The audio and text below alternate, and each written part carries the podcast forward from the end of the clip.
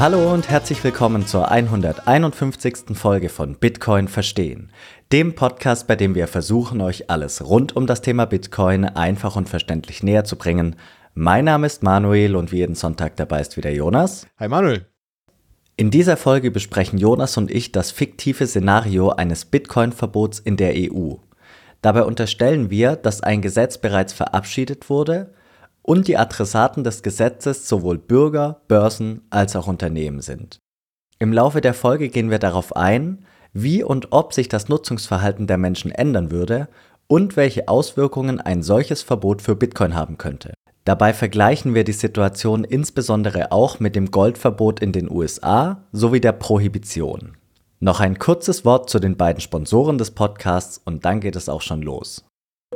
Werbung mit der Bitcoin-Only-App Relay könnt ihr Bitcoin in eure eigene Wallet einfach und unkompliziert für Gebühren von bis zu einem Prozent kaufen und verkaufen, indem ihr unter anderem unseren Rabattcode BTC Verstehen verwendet. Außerdem könnt ihr euch ganz einfach die Sparplanfunktion und damit den Dollar-Cost-Average-Effekt zunutze machen. Und nachdem ihr eure Bitcoin gekauft habt, solltet ihr euch unbedingt um die sichere Aufbewahrung kümmern. Und hierfür können wir euch uneingeschränkt die Hardware-Wallet Bitbox 02 von Schiff Crypto empfehlen, denn mit dieser könnt ihr eure Bitcoin, beziehungsweise besser gesagt eure privaten Schlüssel, offline und sicher aufbewahren. Durch diesen Schritt seid ihr dann auch wirklich im vollständigen Besitz eurer Bitcoin und das ist dank der einfachen Einrichtung und Handhabung der Bitbox auch für alle Einsteiger und Einsteigerinnen wirklich einfach umzusetzen. Und dank der Partnerschaft erhaltet ihr mit dem Code BTC Verstehen 5% Rabatt auf die Bitcoin All Edition der Bitbox 02. Alle Informationen zu Bitbox und zu Relay sowie die jeweiligen Rabattcodes findet ihr natürlich nochmals in den Episodennotizen. Werbung Ende. Diese Woche nochmal eine Folge zu zweit. Sie wird nochmal etwas theoretischer werden, etwas philosophischer werden, aber wir können schon jetzt versprechen, die nächste Folge hat etwas mehr Praxisbezug. Bevor wir reinstarten, wir wurden darum gebeten und dem Wunsch entsprechen wir natürlich gerne auf ein kleines Projekt in München hinzuweisen. Da übergebe ich an dich, Jonas. Genau, in München ist nämlich äh, das Projekt entstanden oder es kommt jetzt dann in Zukunft äh, das Thema Bitcoin-Block, nennt sich das ganze Bitcoin-Block München. Und dabei geht es nämlich um eine Art Space oder einen Raum in einer Shopping Mall, in einer Münchner Shopping Mall. Und da ist die Idee dahinter, den Menschen, die Ort, dort vor Ort sind, einfach Bitcoin ein bisschen näher zu bringen. Also es geht eher vor allem um die Aufklärung und Bildung darüber, was, was ist denn Bitcoin, welche Mythen stecken dahinter, diese Gerüchte, die wir auch immer wieder ansprechen die so ein bisschen, ja, da so einen Platz zu schaffen, um da die Menschen ein bisschen anzusprechen, die da auch durchlaufen, weil du einfach so ein bisschen andere Zielgruppe hast und vor allem den Menschen auch mal so ein bisschen Bitcoin in der Praxis zu zeigen. Einfach auch mal, wie man mit Lightning einen Kaffee kaufen kann oder wie so ein Bitcoin-Miner aussieht, um da einfach mal ein bisschen so dieses, ja, Hands-on zu bringen, was eigentlich Bitcoin ist. Und das wollten wir darauf hinweisen, dass das Ganze vom 5. bis zum 20. Mai in München stattfindet. Wir werden natürlich alle Informationen dazu verlinken. Wer da mal vorbeischauen möchte, wer vielleicht in München wohnt oder in der Zeit auch in München ist, kann da, glaube ich, sehr äh, gut mal vorbeischauen. Da sind auch einige dabei, die aus dem Bitcoin-Space unterwegs sind. Und äh, da werdet ihr auch sicherlich einige andere auch antreffen. Und wie gesagt, alle Details dazu findet ihr in der Episodenbeschreibung. Genau. Schaut gern vorbei, hört sich auf jeden Fall sehr interessant an. Und jetzt, wie in der letzten Folge angesprochen, noch das Dankeschön an Zetti Zettler, der die letzte Folge mit ja einer großzügigen Spende unterstützt hat. Vielen Dank dafür. Danke. Genau. Worum soll es gehen in dieser Folge? Ähm, wir haben ja schon mal ein fiktives Szenario aufgestellt und haben gesagt, äh, nur noch Bitcoin. Wie wäre es eine Welt im Bitcoin-Standard? Und wir haben auch schon häufiger angerissen, kann man Bitcoin verbieten? Und bezüglich des zweiten Teils möchten wir uns heute ähm, ja mal etwas intensiver mit der Fragestellung auseinandersetzen, was wäre denn, wenn Bitcoin verboten werden würde? Also wir gehen nicht darauf ein, wäre sowas machbar aus rechtlicher Sicht. Wir unterstellen einfach, es wäre machbar und wir unterstellen, Adressat dieses Gesetzes sind wirklich alle. Also sowohl die Privatpersonen, die Unternehmen, die Börsen, alle. Bitcoin ist komplett verboten und zwar innerhalb der EU. Und da haben wir uns eben verschiedene Unterpunkte überlegt, was hätte das dann für Auswirkungen eben auf die angesprochenen Adressaten. Und da würde ich sagen, schauen wir uns doch zunächst mal die Privatpersonen an. Im Endeffekt, Privatpersonen haben Kontakt zu Bitcoin erstmalig über den Kauf, weil ohne Kauf keine Bitcoin. Was denkst du, wie wird sich's ändern, wenn Bitcoin verboten wäre? Wir können dazu sagen, dass es einfach unsere, unsere persönlichen Gedanken sind dazu, jetzt wie das aussehen könnte. Weil Klar, es gibt ja keine ja. Fakten, wir wissen nicht, wie das darstellbar wäre, ob es überhaupt möglich wäre. Und aber wir fanden das, glaube ich, ganz interessant, mal darüber nachzudenken, wie denn so eine Welt aussehen könnte. Und wenn jetzt wirklich die EU sagen würde, jeglicher Besitz davon ist verboten, jeglicher Kauf davon ist verboten, was würde das für die natürlich für solche Plattformen der EU bedeuten, die Bitcoin handeln? Naja, sie müssten wahrscheinlich dicht machen, tippe ich jetzt mal als erstes. Weil sie hätten ihr, ihr Geschäftsmodell wäre illegal in diesem Fall.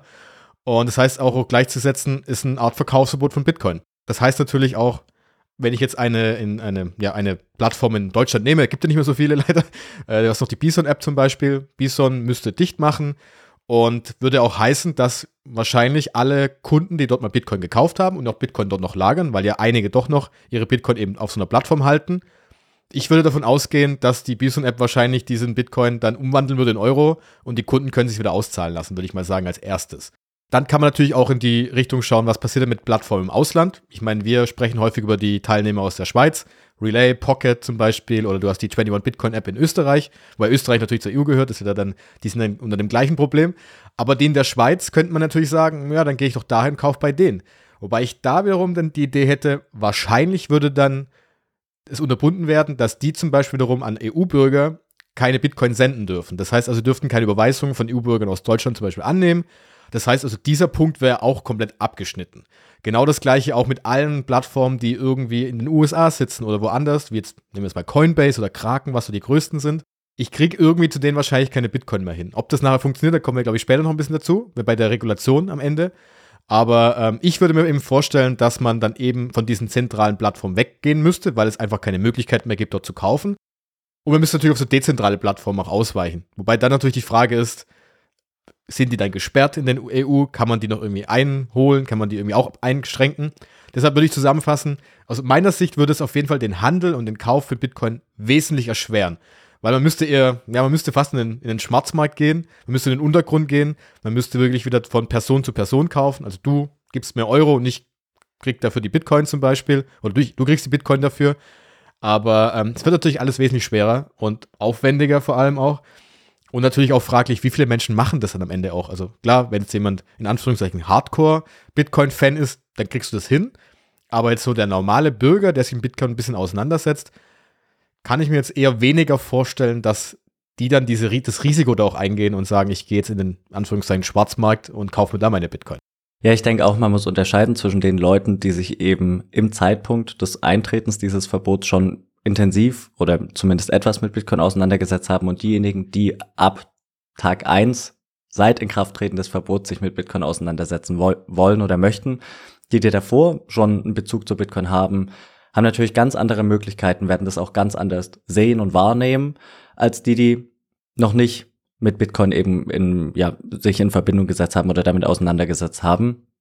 Im Endeffekt könnte ich mir vorstellen, dass die Hürde dadurch relativ groß wird. Die Hürde zum einen, weil sie wissen, haben wir auch schon häufig thematisiert, es ist verboten. Ich begebe mich ja weg aus der Legalität rein in die Illegalität. Das ist einmal eine Hürde für, ja doch, ich, ich würde davon ausgehen, für einen nicht unerheblichen Teil der Bevölkerung ist das eine Hürde oder stellt das eine Hürde dar.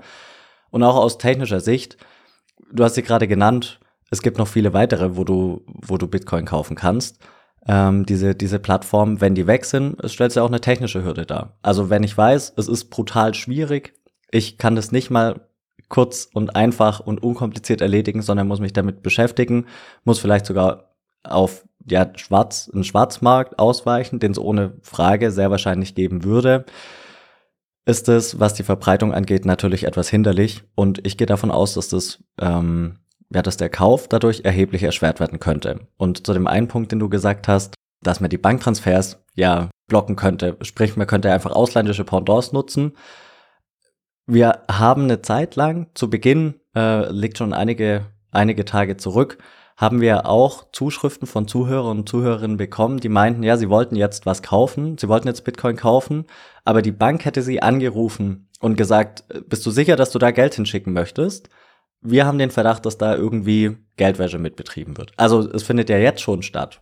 Diese Banktransfers werden ja überwacht, hat wie gesagt nachgelassen, haben wir schon länger nicht mehr bekommen. Aber könnte ich mir durchaus vorstellen, dass das so oder in ähnlicher Form dann wieder zunehmen würde. Aber ich kann mir auch vorstellen, dass ähm, es ja trotzdem noch Wege und Möglichkeiten gibt, solche Plattformen zu nutzen. Also du müsstest theoretisch, du lebst jetzt im Ausland in den USA, ich muss dir ja irgendwie nur Euro rüberschicken oder irgendwie Geld rüberschicken.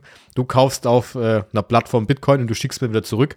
und schon haben wir eigentlich den gleichen Tausch. Wird natürlich erschwert, weil dann die Zahlung zwischen dir und mir, selbst wenn wir jetzt, wir beide sind jetzt wirklich sehr liebe Bürger, uns, wir sind nicht kriminell, wir haben nichts gemacht, wir können uns per, per PayPal, wir können auch PayPal nutzen zum Beispiel. Dann schreibe ich halt hin, 500 Euro hier bitte als Ge Geburtstagsgeschenk und du kaufst mir Bitcoin bei Coinbase und schickst mir das halt auf mein Wallet zurück. Also es gibt dann schon Wege, wird natürlich alles wesentlich schwieriger dadurch, glaube ich. Ja, den, den Handel oder den Austausch von Euro zu Bitcoin oder von Euro zu Satoshi zwischen zwei Personen unmittelbar, der würde davon, glaube ich, nicht tangiert werden, weil diese Treffen kannst du ja nicht verbieten. Also wir, man könnte sich ja trotzdem zu Bitcoin austauschen, man könnte trotzdem Konferenzen einberufen und darüber reden. Im Endeffekt, die Versammlungsfreiheit gibt's ja immer noch unabhängig von einem Bitcoin-Verbot und da könnte ich mir vorstellen, dass das dann noch mal schwieriger ist, zusätzlich zu diesem Verbot von Bitcoin selbst auch noch den Bereich einzuschränken. Und da kannst du natürlich von Person zu Person Euro gegen Bitcoin tauschen. Es ist aber natürlich schwieriger, weil du ja zum einen weniger Personen zur Verfügung hast. Das heißt, die, ja, die Liquidität im Markt wäre wahrscheinlich deutlich geringer, was das Geld selbst angeht. Und auf der anderen Seite musst du ja auch erstmal die Leute finden. Also selbst wenn du sagst, kein Problem für mich, ich kenne genug, die kennt man, wenn man sich halt ein bisschen mit der Thematik befasst, aber, aber wie gesagt, für die Leute, die sich ab Tag eins des Verbots mit Bitcoin befassen, die kennen noch niemand und wissen noch nicht, wer vielleicht äh, ja als Verkäufer in Frage kommen könnte. Und für die ist es natürlich schon ein erhebliches Hindernis. Klar. Also wir haben gesehen, der Kauf würde deutlich erschwert werden. Das erste, was man nach dem Kauf macht, ist sich ja irgendwie mit der Aufbewahrung auseinanderzusetzen. Und da ist es ja so, dass es unterschiedliche Möglichkeiten gibt. Das wissen wir alle. Stichwort Wallets.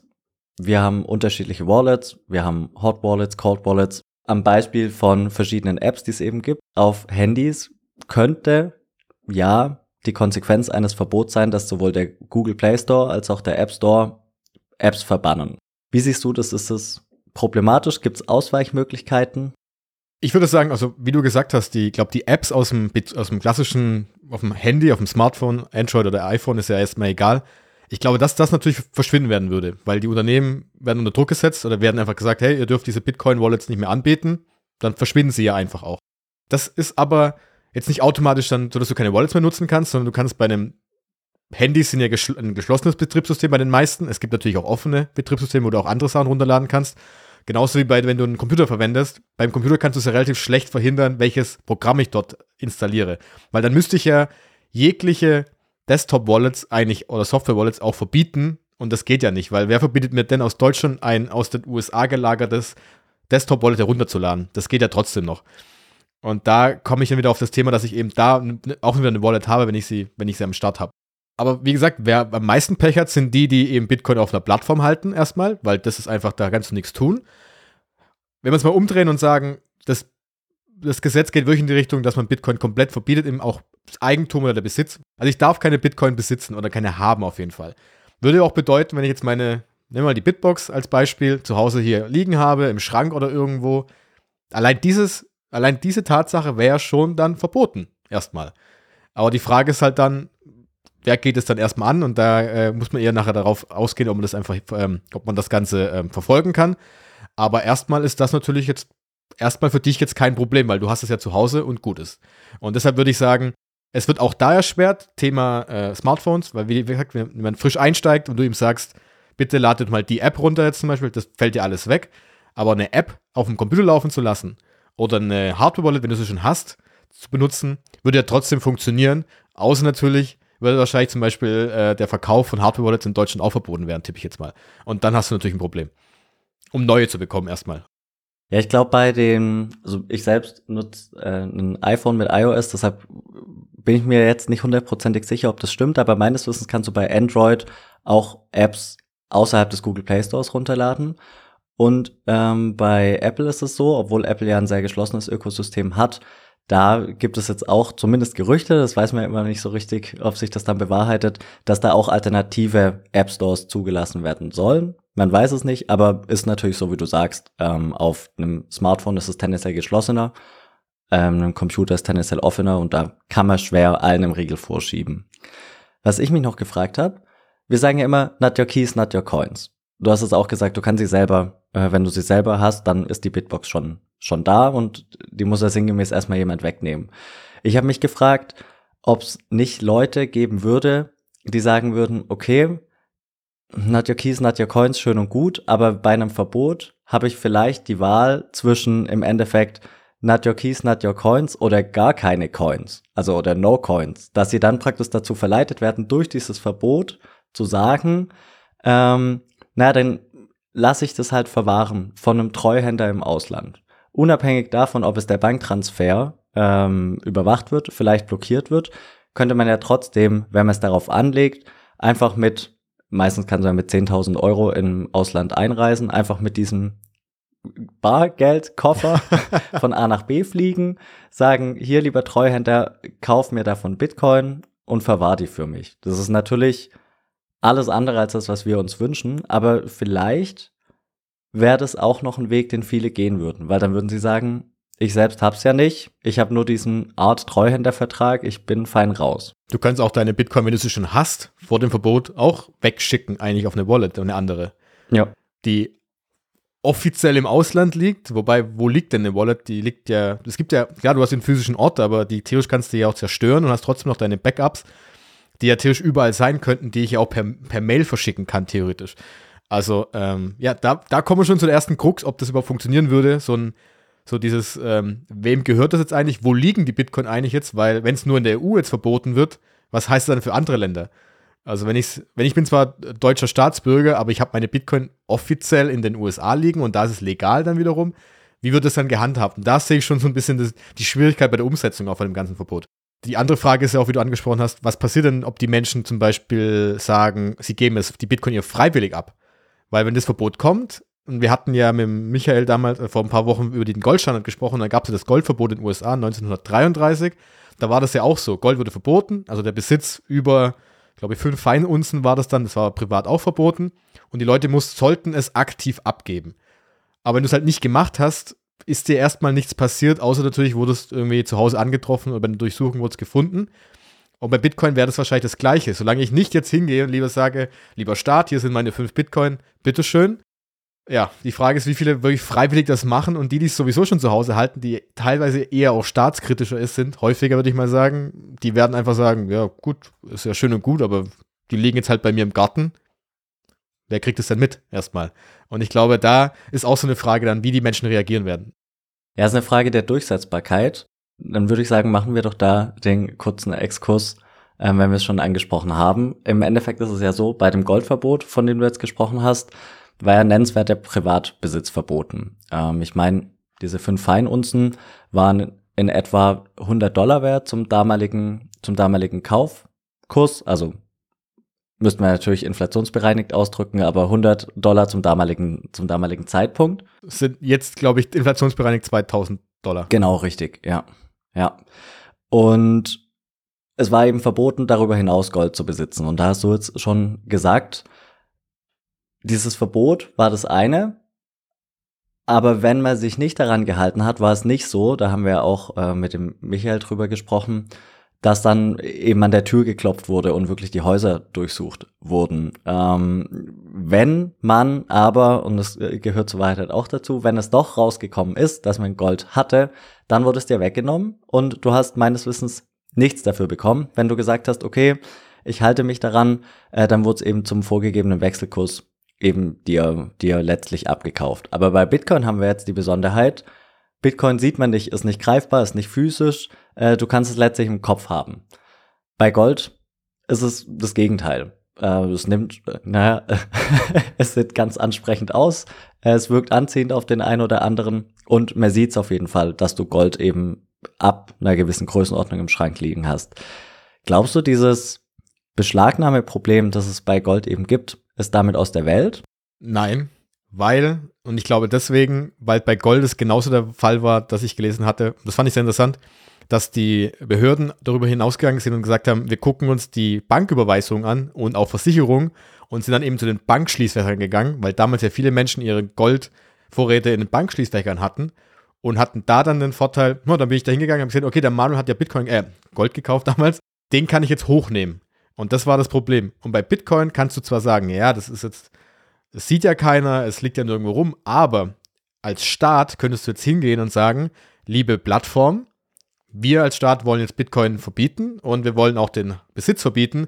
Gebt uns mal bitte die Liste all eurer Kunden, die jemals Bitcoin gekauft haben. Und dann kannst du ja sagen, okay, das sind alle Kunden dabei. Und du kannst natürlich auch aufteilen zwischen denen, die zum Beispiel ihre Bitcoin einfach nur auf der Plattform halten. Die kannst du ja sowieso erwischen, das sind die einfachsten. Und aber die Plattform kann natürlich auch sagen, ja, der Manuel hat jetzt seinen Bitcoin, den er gekauft hat, weggeschickt. Das heißt also, theoretisch könnte der Staat eine Liste erstellen und sagen, ich weiß jetzt, ich habe jetzt alle Personen, die auf der Bison-Plattform, wenn wir bei dem Thema jetzt bleiben, als gerade wir als Beispiel hatten, die irgendwann mal Bitcoin an, andere, an eine andere Wallet geschickt haben. Und das ist wiederum, das heißt, du hast jetzt irgendwie einen Besitz an Bitcoin, höchstwahrscheinlich. Natürlich kannst du es auch weitergegeben haben. Du kannst auch sagen, ich habe es verloren. Die Frage ist immer nur, ob das dann auch rechtlich funktioniert. Das ist ein anderes Thema, ob sie das denn glauben. Aber ich glaube schon, dass das zum Beispiel ein Punkt sein könnte, dass man da ansetzt. Wobei da kam dann gleich wieder der Gedanke, wenn man sich mal vorstellt, welchen Aufwand das ergeben würde für die Behörden, jeden einzelnen Menschen, der Bitcoin gekauft hat, zu verfolgen, also zu verfolgen, in Art durchsuchen, ihn anzuschreiben, ihn aufzusuchen und zu gucken, ob die Bitcoin da sind. Also, das sind, das ist doch Geld und das ist doch so viel Aufwand und so viel Kosten. Ich weiß nicht, ob das ein Staat durchziehen könnte. Vor allem, weil Bitcoin ist eben so krass verteilt ist und du es einfach nicht sehen kannst, weil du kannst natürlich nach Hause kommen und sagen, Manuel, übrigens, hier ist die Liste, du hast Bitcoin gekauft und du sagst, ja, die, ja, ich habe Blödsinn gebaut in meiner Bitbox, die sind weg. So in der Art. Und es kann aber niemand beweisen. Und sie können es nicht beweisen und du kannst es auch nicht beweisen und dann steht Aussage gegen Aussage. Und dann wäre ich, wär ich sehr daran, daran interessiert, wer nachher dann am Ende langeren Hebel sitzt.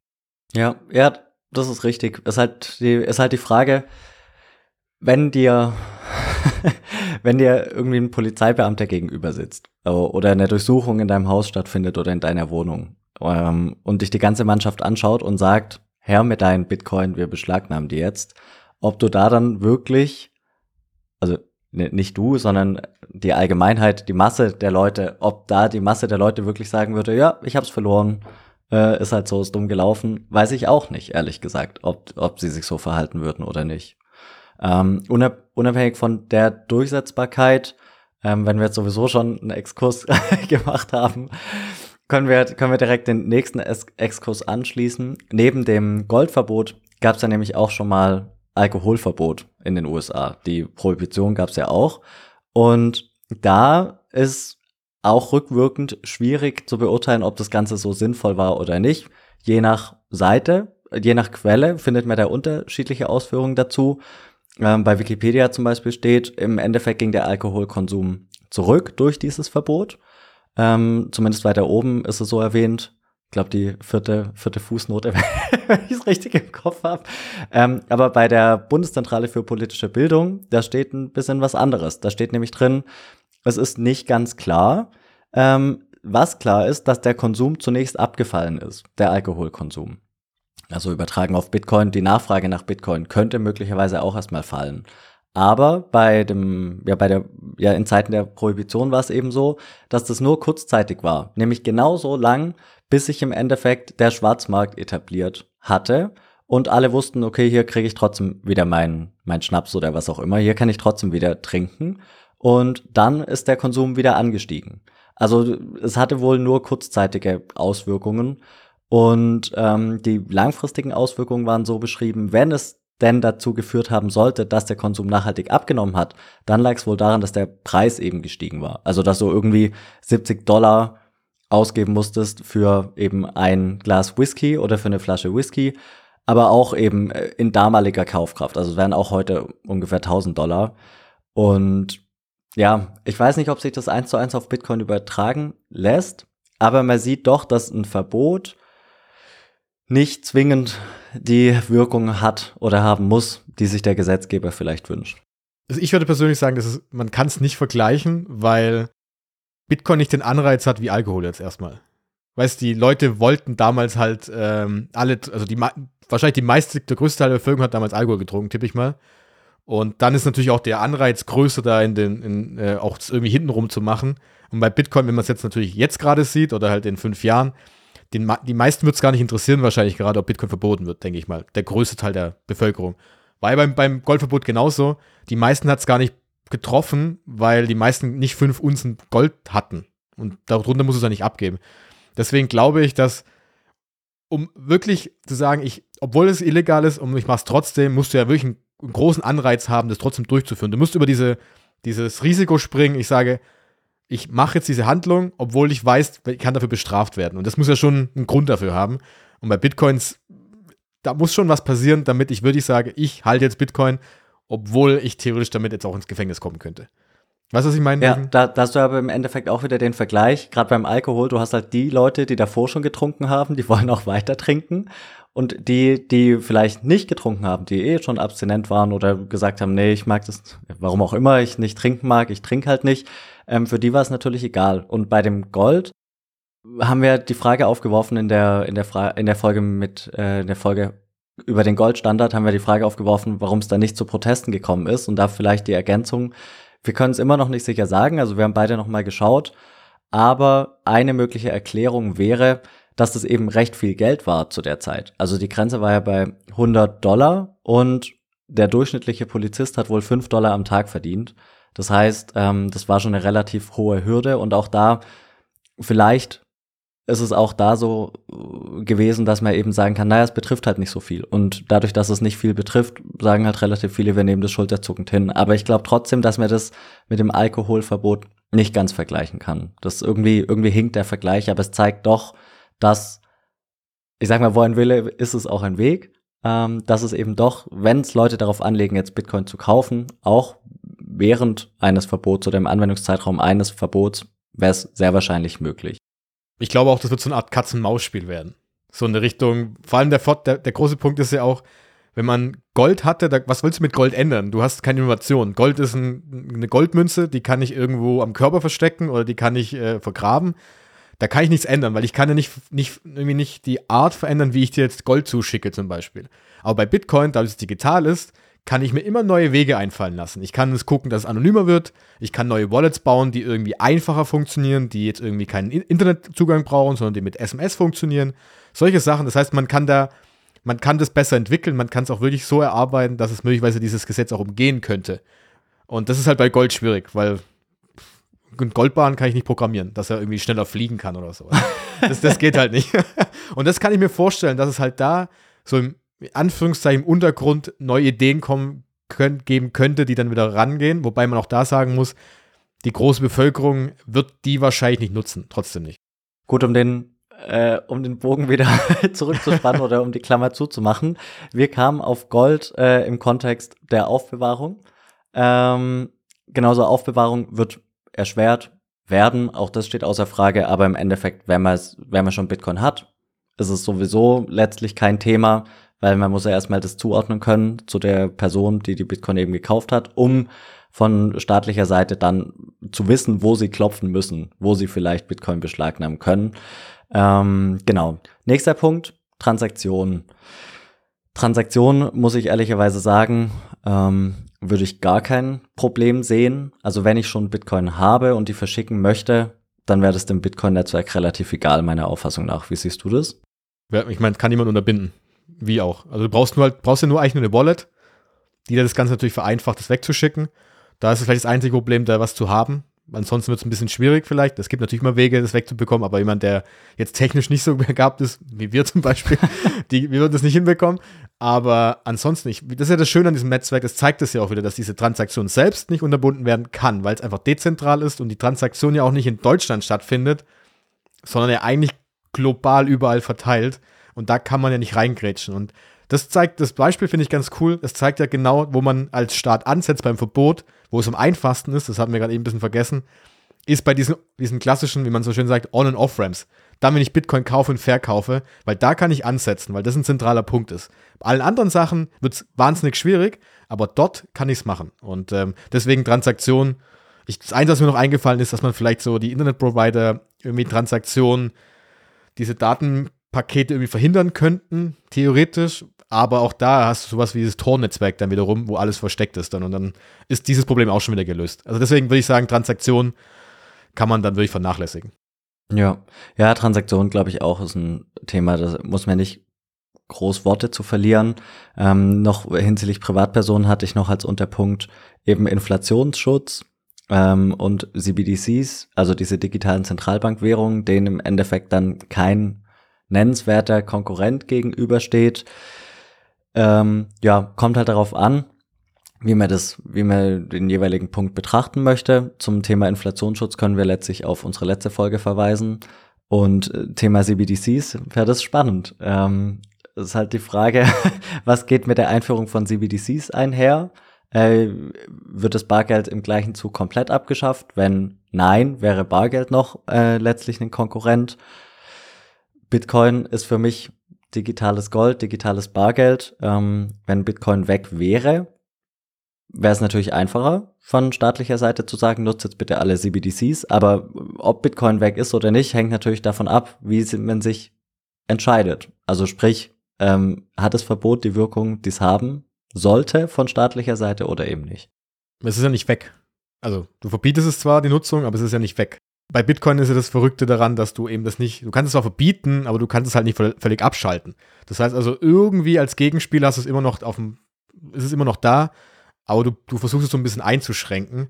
Aber klar, wie du gesagt hast, wenn du Bitcoin wegnimmst und für viele ist natürlich Bitcoin immer noch Spekulation, das ist so ein Spielgeld, aber für viele andere ist es eher sogar eine Art Konkurrenz oder eben sogar die Zentralbanken, glaube ich, sind langsam so weit, dass sie das als wirklich als, als Art Regulationsmechanismus sind, weil die wissen, okay, sie können nicht komplett alles aus dem, können nicht alles machen, weil Bitcoin dasteht als Gegenspieler, der was Neues mitbringt, dieses dezentrale Ding oder das dezentrale System.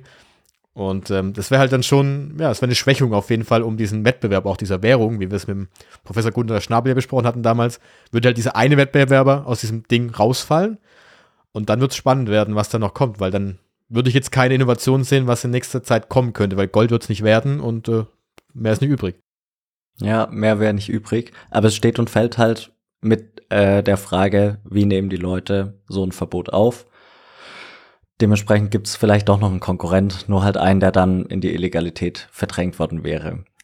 Okay, Privatpersonen also erhebliche Einschränkungen. Äh, erhebliche Einschränkungen dahingehend, was den Kauf und Verkauf angeht. Ähm, wenn man Bitcoin hat, kann man Bitcoin nach, könnte man Bitcoin sehr wahrscheinlich nach wie vor verschicken. Wie sieht es denn auf Unternehmensebene aus? Du hast ja angesprochen, beispielsweise Bison, ja, um ein deutsches Unternehmen zu, zu nennen, wäre wahrscheinlich nicht förderlich. Also wenn sie ihr, wenn sie ihr Geschäftsmodell in Deutschland aufgeben müssten, ist es kein Geheimnis.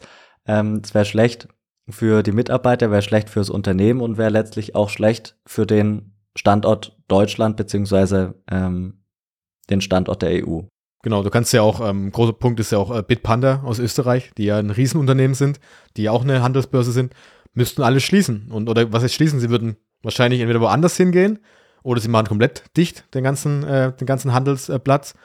Und ähm, würde natürlich bedeuten, Mitarbeiter würden entlassen werden, wobei wahrscheinlich ist das die aktuelle, die Industrie, Bitcoin-Industrie oder Kryptowährung-Industrie in Europa ist noch nicht ganz so groß wahrscheinlich. Denke ich mal, dass es nicht jetzt hunderttausende Mitarbeiter sind. Aber ähm, man müsste, also jetzt derzeit fände ich es wahrscheinlich gar nicht so schlimm, aber man muss ein bisschen weiterdenken. Was passiert, wenn Bitcoin wirklich ein bisschen größer wird, wenn da Bitcoin wirklich auch weltweit eher angesehen wird als eine neue Innovation, an der man arbeiten kann, und du als Wirtschaftsstandort sagst, bei uns ist es verboten. Und nehmen wir mal als Szenario, in den anderen Ländern geht es trotzdem weiter, die USA nehmen das an, in El Salvador wird es groß, die, in Asien wird es irgendwie doch wieder bekannter. Und du stehst da und sagst, ja, bei uns ist übrigens, bei uns dürft ihr nicht damit arbeiten. Das hat natürlich auch eine Wirkung oder eine, eine Außendarstellung geht es ja in die Richtung, dass du auch jungen Leuten, die sich damit beschäftigen, gar keine Zukunft bietest dann. Die dann sagen, okay, wenn ich das nicht hier nicht darf, dann gehe ich halt auch. Das heißt aber auch, bei dir werden keine Unternehmen äh, sich ansiedeln, du hast keine Innovation, keine neuen Leute aus dem Ausland kommen zu dir, weil jemand, der mit Bitcoin arbeiten möchte, kommt nicht nach Deutschland dann. Geht ja nicht oder kann er machen, aber bringt ihm ja nichts. Und der große Punkt ist dann halt auch, du verlierst halt auch Steuern. Wenn du kein Unternehmen hier sitzen hast, die an Bitcoin arbeiten und Bitcoin wird theoretisch groß werden, dann hast du auch komplette Steuerausfälle, die du einfach nicht bekommst. Und das haben wir beim Internet ja schon gesehen, haben wir auch schon häufig im Podcast angesprochen, dass wir in Deutschland jetzt nicht gerade das Internet, Internetland Nummer eins sind weltweit, weil wir hier ultra viele große Unternehmen haben aus dem Internetbereich. Das fehlt halt dann auch. Und das Problem ist dann, wo ich das größte Problem dran sehe, selbst wenn du nach fünf Jahren dann sagst, ah Mist, dieses ähm, Verbot war jetzt ein Riesenfehler, das wieder aufzuholen, das wird richtig schwierig. Weil so eine Innovation geht ja richtig, richtig schnell und dann andere Länder haben dann einen riesen Vorsprung, um das aufzuholen. Boah, das glaube ich, das wird, äh, wird richtig schwierig. Und da sehe ich dann die große Gefahr. Ja, es wird auf jeden Fall schwierig. Sieht man im Endeffekt bei den von dir angesprochenen Internetfirmen, die sind alle außerhalb der EU oder die meisten sind außerhalb der EU, weil die sich natürlich irgendwo ansiedeln und dann gibt es ja auch die Synergieeffekte, wenn man nah beieinander ist, ist halt der Austausch einfacher, die Wege sind kürzer, davon profitieren ja letztlich alle und wenn so ein Industriezweig mal weg ist, ist er sehr wahrscheinlich weg. Und was ich auch noch einen guten Punkt fand, die Leute, die Lust haben, in dem Bereich zu arbeiten, die müssen dann halt gezwungenermaßen gehen. Jetzt kann man natürlich sagen, na gut, wie viele mögen das wohl sein? Aber ich glaube, das war bei dem Podcast Beyond the Obvious. Da hat auch ein Zuhörer eben eine Zuschrift geschickt und er meinte, er ist eben, ich glaube, Biochemiker und er möchte eben gerne forschen im Bereich Genmanipulation von Nahrung. Dürfen wir hier nicht, machen wir hier nicht, deshalb ging er halt weg. Und das sind ja die Fachkräfte, die man eben halten möchte. Das sind ja Innovationstreiber letztlich, kommt der auch wieder Unternehmen zugute, unabhängig davon, wie man jetzt zu der Thematik steht. Ähm, aber es ist schon eine reale Gefahr.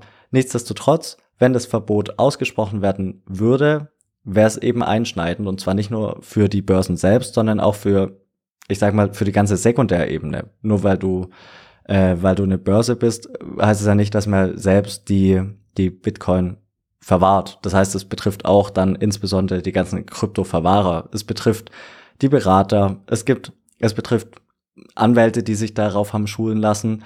Betrifft sogar die BaFin, weil die haben auch eine extra Abteilung dafür. ähm, im, Im Endeffekt betrifft es alle möglichen Industriezweige, aber die Unternehmen selbst natürlich am gravierendsten. Wäre wahrscheinlich eher schlecht oder unserer beider Auffassung nach wäre es eher schlecht, wäre ein Nachteil für Deutschland, wäre ein Nachteil für die EU.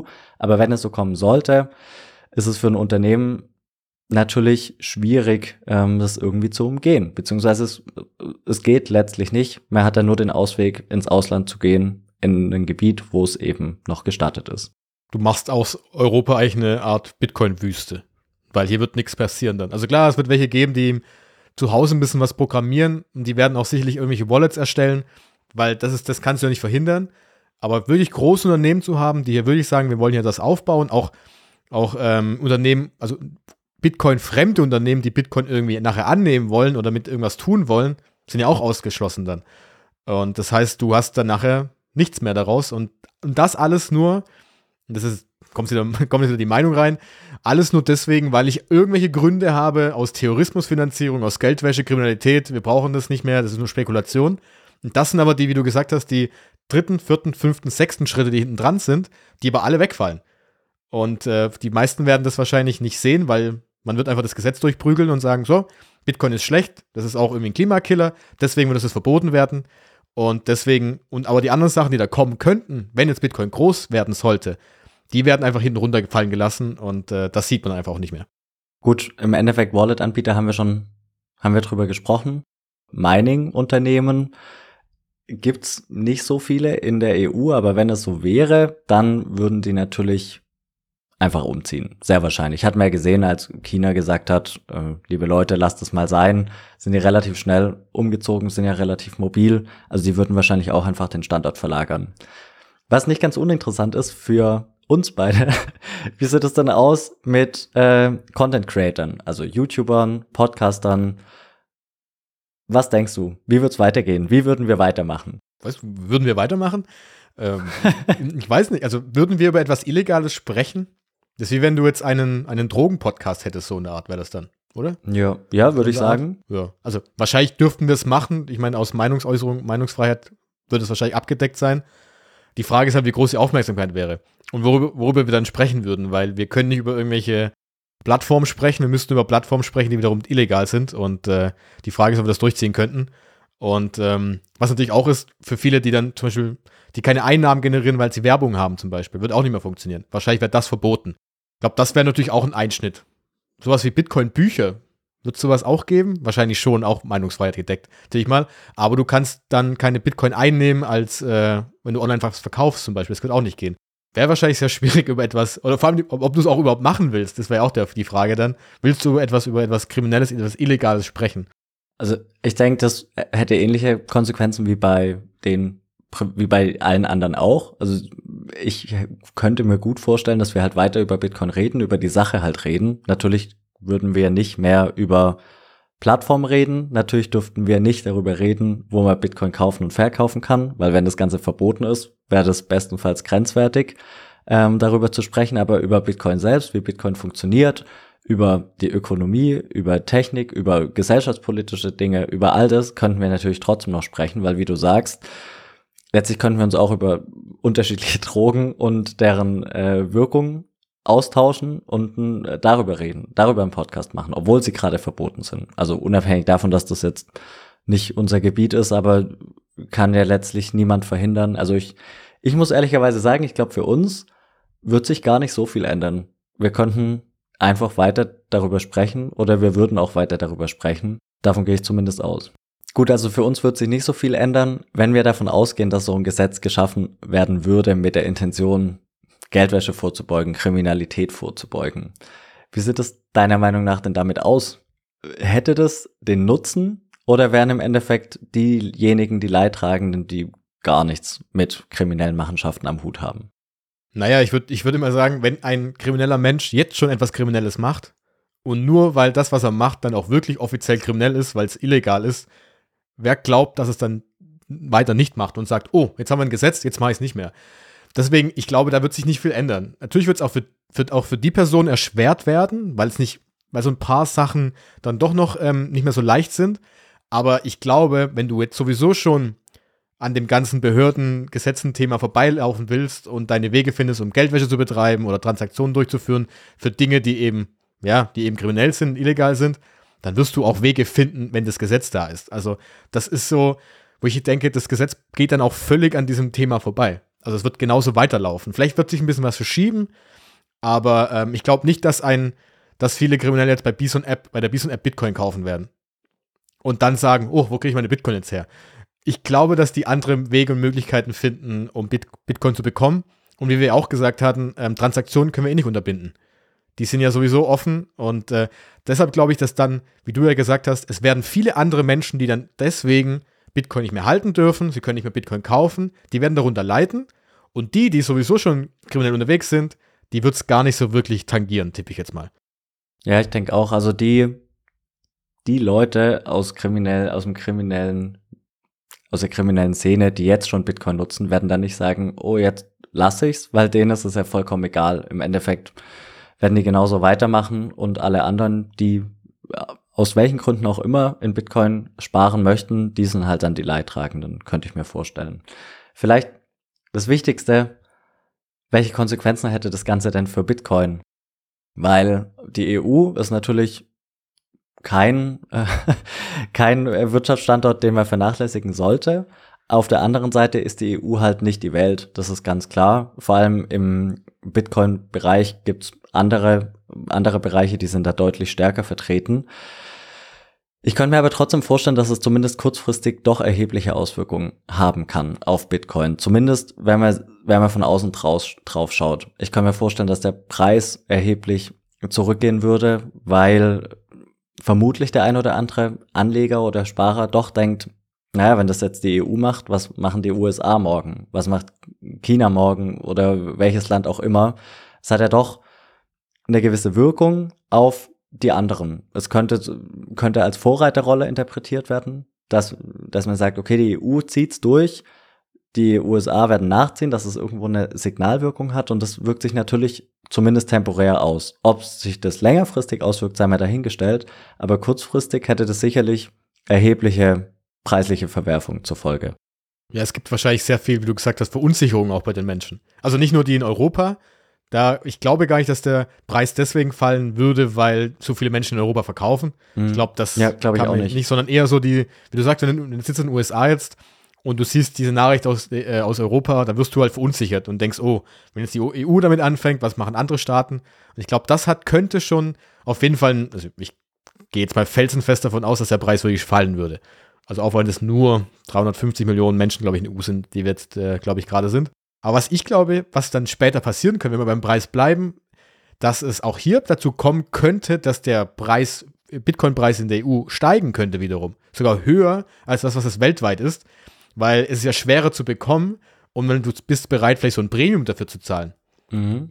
Weißt du, ich meine? Weil so ein bisschen du sagst, ich kann es nicht mehr auf einer normalen Plattform kaufen, es ist schwerer zu haben, aber ich möchte es trotzdem haben, weil ich brauche es als Absicherung gegen die Geldpolitik, weil das bleibt ja trotzdem noch da. Und dass da dann vielleicht der Preis sogar ein bisschen höher gehen könnte als so im normalen Bereich. Sehen wir ja Nigeria war jetzt, glaube ich, der Fall, wo der Preis höher war oder auch in der Türkei teilweise, als der durchschnittliche Preis höher war als das, was wir so weltweit zahlen würden. Und dass das passieren könnte, kann ich mir schon gut vorstellen. Aber ich glaube auch einfach die öffentliche Wahrnehmung wäre es ganz interessant. Weil jetzt, stellen wir uns mal vor, die Tagesschau berichtet abends, ja, ab heute entschieden, Bitcoin ist in Europa verboten. Jeglicher Besitz, jeder Handel, jede Transaktion damit. Das würde schon auf, ich glaube, es wäre schon, da würden schon einige Leute zuhören. Natürlich, die Gegner würden es freuen, die würden sagen, ey, wir haben gewonnen jetzt, das ist dieses blöde Spekulationsding ist jetzt weg, wir haben kein Casino mehr, alles ist gut. Und, ähm, aber selbst andere würden sagen, ja, das kriminelle Geld ist jetzt wirklich kriminell, jetzt hat sogar die EU gesagt, dass es kriminell ist, super. Aber ich glaube auch, dass ähm, einerseits die, die Politik selber das als Erfolg wahrscheinlich darstellen wird, sagen, okay, wir haben jetzt das System stabilisiert, äh, wir haben unsere Bürger vor der Spekulation geschützt, solche Sachen kann ich mir sehr gut vorstellen. Aber was ich mir auch vorstellen kann, dass viele so ein bisschen aufhorchen werden und sagen, huh, was ist da jetzt, dieses Bitcoin, das habe ich mal gehört, warum verbieten die das jetzt? Dass es so eine Art Marketing-Effekt sein könnte, dass gerade wenn etwas verboten wird, dass dann das gerade auch noch einen größeren Anreiz bekommt, sich damit zu befassen. Kennt man ja. Irgendwie alles, was verboten ist, kennen wir als Kind, alles, was verboten ist, hat ja einen größeren Anreiz als alles, was frei ist. Und das kann ich mir auch wirklich gut vorstellen, dass das vielleicht kommen könnte. Ja, sehe ich auch so. Vor allem haben wir ja die Besonderheit, dass wir mit El Salvador ein Land haben, das Bitcoin wirklich als gesetzliches Zahlungsmittel eingeführt hat. Und noch wird das Ganze natürlich kritisch beäugt. Wir sagen ja auch, das ist ein Experiment im Endeffekt. Man muss schauen, was die Zeit bringt. Aber angenommen, es wäre so, dass Bitcoin im Preis steigt. Und El Salvador würde es wirtschaftlich immer und immer besser gehen. Und auf der anderen Seite haben wir die EU der es wirtschaftlich nicht ganz so schlecht geht. Man hat ein relativ stabiles Finanzsystem, relativ, ähm, ist klar, aber es wird in der Tendenz immer instabiler. In El Salvador haben wir ein instabiles Finanzsystem, das durch Bitcoin in der Tendenz vielleicht stabiler wird. Dann kreuzt sich das ja irgendwann und irgendwann sind wir an einem Punkt, wo man dann in der EU sagen muss, also wo, so stelle ich es mir zumindest vor, doch der ein oder andere Bürger sagen wird, was ist was, was ist eigentlich der Grund dafür? Wie schlimm ist es denn? Weil wenn wir über, über den Atlantik gucken nach El Salvador, sehen wir, okay, den Leuten scheint es besser zu gehen. Wenn es so eintreten sollte, wissen wir ja nicht, haben keine Glaskugel. Aber das könnte ich mir schon vorstellen, dass das auch erheblichen Gegenwind ergeben könnte. Spätestens, wenn diese Messlatte oder der Vergleich El Salvador dann eben sichtlich einen Mehrwert daraus ziehen kann das ist halt schwierig in dem Moment, weil die meisten, die, die, die das, dieses Gesetz verabschieden, sehen das ja nicht so. Die sehen ja nicht diesen, diesen, wie du gesagt hast, die haben diesen Weitblick ja nicht. Die sehen ja jetzt nicht, dass das was werden könnte, sondern die sehen, naja, das ist ein Spekulationsobjekt, das müssen wir jetzt irgendwie entfernen, weil das bringt, die hat ja keinen Mehrwert. Und, äh, aber wie du sagst, das, natürlich kann das passieren. Ich meine, wenn irgendwas groß werden sollte und alle anderen außenrum, muss ja nicht nur El Salvador sein, es kann ja auch sein, dass die USA sagt, die müssen es ja nicht mal als als gesetzliches Zahlungsmittel annehmen, sondern einfach nur sagen, hey, wir sind offen dafür. Wir nehmen Unternehmen zu uns, bei uns könnt ihr die Börsen auch noch aufbauen, wenn ihr wollt.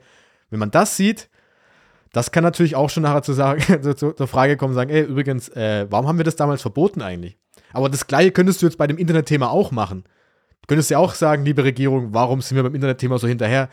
Juckt es gerade wirklich jemanden? Ich glaube, die wenigsten. Die fragt, viele fragt auch, ist halt so irgendwie. Ich glaube, es gibt schon Bestrebungen oder Bemühungen, ähm, da entsprechend gegenzusteuern, aber der Zug ist halt abgefahren, salopp gesagt. Also es hat sich halt etabliert, äh, die Bereiche haben sich rauskristallisiert, wo die Leute hinziehen, wo die Leute hingehen.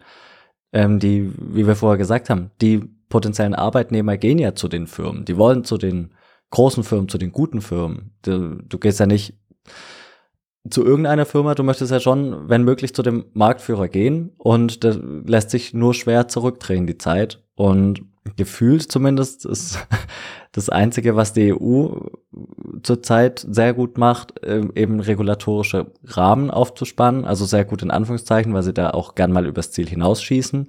Aber gerade im Beispiel Internet sieht man ja, ist nicht unumkehrbar. Also ich weiß nicht, wie sich das ändern sollte und wenn das bei Bitcoin ähnlich wäre, wüsste ich nicht, wieso sich da anders entwickeln würde. Gerade weil du auch halt, äh, weil die Innovation ja nicht stehen bleibt global dann. Also wenn du überlegst, dass Bitcoin wirklich ein bisschen wachsen oder weiter wachsen wird, dann werden Innovationen immer größer und vielleicht auch die Nachfrage in Deutschland immer größer. Weil ich glaube, das Internet ist ja nicht verboten bei uns. Es ist einfach nur nicht aus, richtig ausgebaut. Also es ist nicht in dem Potenzial, wie wir es machen könnten. Bitcoin wäre ja sogar verboten. Und du kriegst es ja dann auch hier mit, was denn in anderen Ländern passiert zum Beispiel, was möglich ist.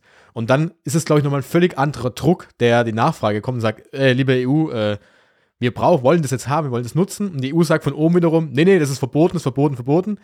Das ist die Frage, was ist halt einfacher? Weil irgendwann glaube ich, dass dieser Druck von den Menschen nach der Nachfrage und auch von den Unternehmen selber so groß wird, dass du das, die Regul Regulierung gar nicht mehr einhalten kannst, das Verbot. Und dann musst du irgendwann sagen, okay, wir heben sie da auf. Das Goldverbot gibt es auch nicht mehr. Wurde auch aufgehoben, 1973, wenn ich richtig im Kopf habe. 73 oder 74, ja. Genau, also wurde auch aufgehoben. Das heißt also, so ein Verbot, ob du das wirklich halten kannst, so eine lange Zeit, das ist halt auch die ganz, ganz große Frage dann. Vor allem, es wird ja nicht weniger. Wenn du jetzt sagen würdest, Bitcoin wird insgesamt auf der Welt verboten und keiner nutzt es mehr, dann könntest du ja sagen, es, es schleicht sich so aus ein bisschen. Aber das passiert mit Bitcoin wahrscheinlich nicht, wenn es sich weiterentwickeln sollte. Dann wird es ja eher noch mehr. Und das dann, das Verbot aufrechtzuerhalten, wenn auch deine Bürger irgendwann sagen, ey, wir wollen es auch nutzen, das wird natürlich eine riesige Herausforderung, glaube ich. Also können wir jetzt Resümee im Endeffekt äh, zusammenfassen. Möglich wäre es, aber es wäre letztlich für alle Beteiligten schlecht, zumindest nach unserer Auffassung. Ist natürlich nur unsere Meinung. Man kann das selbstverständlich auch anders sehen, aber das wäre jetzt mein Fazit. Ja, und dass die Umsetzung auf dem, auf dem Reißbrett sehr einfach aussieht, aber im Detail, glaube ich, sehr, sehr schwierig werden könnte.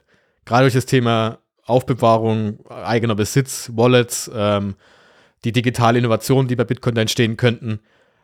Und auch, wie gesagt, die Kosten dafür, so ein Gesetz durchzuführen und auch die Gefahr am Ende, was rauskommen könnte, weil ich kein Unternehmen anziehen kann und als Wirtschaftsstandort, der mich möglicherweise ein, riesigen, ein großes Risiko eingehen könnte, dass ich da ein richtiges Problem bekomme, sage ich, ja, es kann funktionieren, aber es ist ziemlich gefährlich, sowas durchzuführen, glaube ich. Ja, ist definitiv schwierig. Ich glaube auch ehrlicherweise, dass Bitcoin schon zu weit ist, als dass man es noch aufhalten könnte. Wir haben ja einen Themenkomplex ganz ausgeklammert, nämlich die Frage nach der Möglichkeit der Durchsetzung eines solchen Gesetzes. Ich glaube, da sind schon Hürden, die nur sehr schwer zu nehmen sind. Und wenn man diese Hürde gehen würde, dann glaube ich nicht aus den genannten Gründen, die hier jetzt so ja, ich glaube, unsere Meinung war, wurde relativ klar. ähm, dann glaube ich nicht, dass das tatsächlich in der in die Praxis umgesetzt werden würde, weil das Risiko zu groß ist. Also selbst wenn wir zu dem Ergebnis kommt, rechtlich machen wir was, was wir für richtig halten. Ich glaube, Bitcoin ist mittlerweile zu groß, als dass da ernsthafte Bestrebungen in die Richtung gehen. Hoffe ich zumindest. Gut, dann würde ich sagen, kommen wir zum Abschluss noch wie angekündigt zur Frage der Woche. Wir haben nämlich die Frage bekommen, wie sieht es denn aus ähm, mit dieser Obergrenze von Bitcoin? Ist die in Stein gemeißelt, ja oder nein? Ich glaube, wir haben in der zweiten Folge direkt zu Beginn schon mal darüber gesprochen, was es mit dieser Obergrenze auf sich hat. Da noch mal kurz die Antwort. Ist die Obergrenze in Stein gemeißelt? Kann man die ändern? Kann es mehr als 21 Millionen Bitcoin geben? Ja, die Antwort ist eigentlich ziemlich einfach. Du kannst es ändern und jeder Netzwerkteilnehmer kann es seine eigenen Spielregeln eigentlich auch ändern. Das heißt, du kannst für dich selber entscheiden, für mich ist Bitcoin jetzt 25 Millionen Bitcoin wert. Oder es gibt 25 Millionen Bitcoin im Umlauf. Das kannst du für dich theoretisch entscheiden. Das Problem ist aber dabei, und da kommt das schöne Beispiel, wie wenn du jetzt ein Brettspiel spielst, nehmen wir Monopoly. Wir spielen jetzt zu fünft und wir haben uns auf Spielregeln geeinigt. Wir spielen alle im Uhrzeigersinn zum Beispiel. Jetzt kann Manuel natürlich sagen, ja, ich spiele jetzt aber andersrum. Dann kann ich sagen, ja, Manuel, ist schön und gut, dass du das machst, aber dann spielst du nicht mehr bei uns mit. Dann spielst du dein eigenes Spiel. Und genau das gleiche wäre auch der Fall, wenn du jetzt sagst, bei mir in meinen Vorstellungen von Bitcoin gibt es 25 Millionen. Das Problem ist aber, alle anderen Netzwerkteilnehmer werden dann deine Version, deine Idee von Bitcoin einfach ablehnen und sagen, nee, das ist falsch. Bei mir, bei den anderen, bei jedem Einzelnen, der das entscheidet, sagt, bei mir sind es 21 Millionen. Das heißt, wenn du dann vorgibst, hier habe ich übrigens gerade den 21 Millionensten und einsten, ersten Bitcoin gemeint und vorgegeben, der wird einfach abgelehnt. Das heißt also, die Antwort ist, würde ich mal sagen, ja, du kannst es ändern, aber du würdest ein komplett neues Netzwerk, also eine komplett neue Kryptowährung erschaffen, um das so mal darzustellen. Ja. Ja, das Wesentliche ist, wie du am Anfang gesagt hast, du kannst halt deine Regeln ändern, aber nicht die aller anderen. Ähm, nur weil ich das für mich als gut befinde, dass es eben 22 Millionen, 23 Millionen Bitcoin geben wird, heißt es nicht, dass es alle anderen machen. Alle anderen bleiben im Endeffekt auf ihrem bisherigen Nenner und daran ändert sich nichts, nur weil ich eine Änderung vornehmen möchte. Also ja, kann man sagen, ähm, wäre möglich, würde aber nicht passieren. Beziehungsweise wäre für einen Einzelnen möglich, aber wird bei allen anderen nicht passieren und damit letztlich auf Bitcoin, so wie wir ihn bisher kennen, keinen Einfluss haben. Genau, das Einzige ist halt, du musst es schaffen, du bist der, die eine Person, die für dich sagen kann, 22 Millionen, oder du schaffst es halt, das Netzwerk hinter dich zu bringen, zu sagen, alle machen jetzt mit oder ein Großteil macht jetzt mit. Und wenn jetzt natürlich nicht alle mitmachen, teilt sich wieder auf. Das heißt, dann hättest du zwei Netzwerke mit unterschiedlichen Spielregeln wiederum. Und dann ist natürlich die Frage, wie viele folgen dir mit deinen 22 Millionen und wie viele, wie viele folgen wiederum den Spielregeln, die ich mir vorgegeben habe mit den 21 Millionen. Und ähm, da ist eben die große, die große Frage dann. Aber wie gesagt, diese Zahl ist nicht in Stein gemeißelt, sondern die Menschen haben sich darauf geeinigt. Und wir haben, glaube ich, es gibt einen sehr, sehr coolen Artikel dazu, wie das Ganze funktioniert. Den werden wir natürlich verlinken und den kann man nämlich nachlesen. Der ist auch sogar auf Deutsch übersetzt worden, den ich da sehr, sehr spannend fand. Gut, habe ich nichts mehr hinzuzufügen. Dann bedanken wir uns wie immer fürs Zuhören. Nächste Woche gibt es, wie gesagt, eine Folge mit ein bisschen mehr Praxisbezug. Ähm, genau. Dann bis nächste Woche. Ciao. Ciao.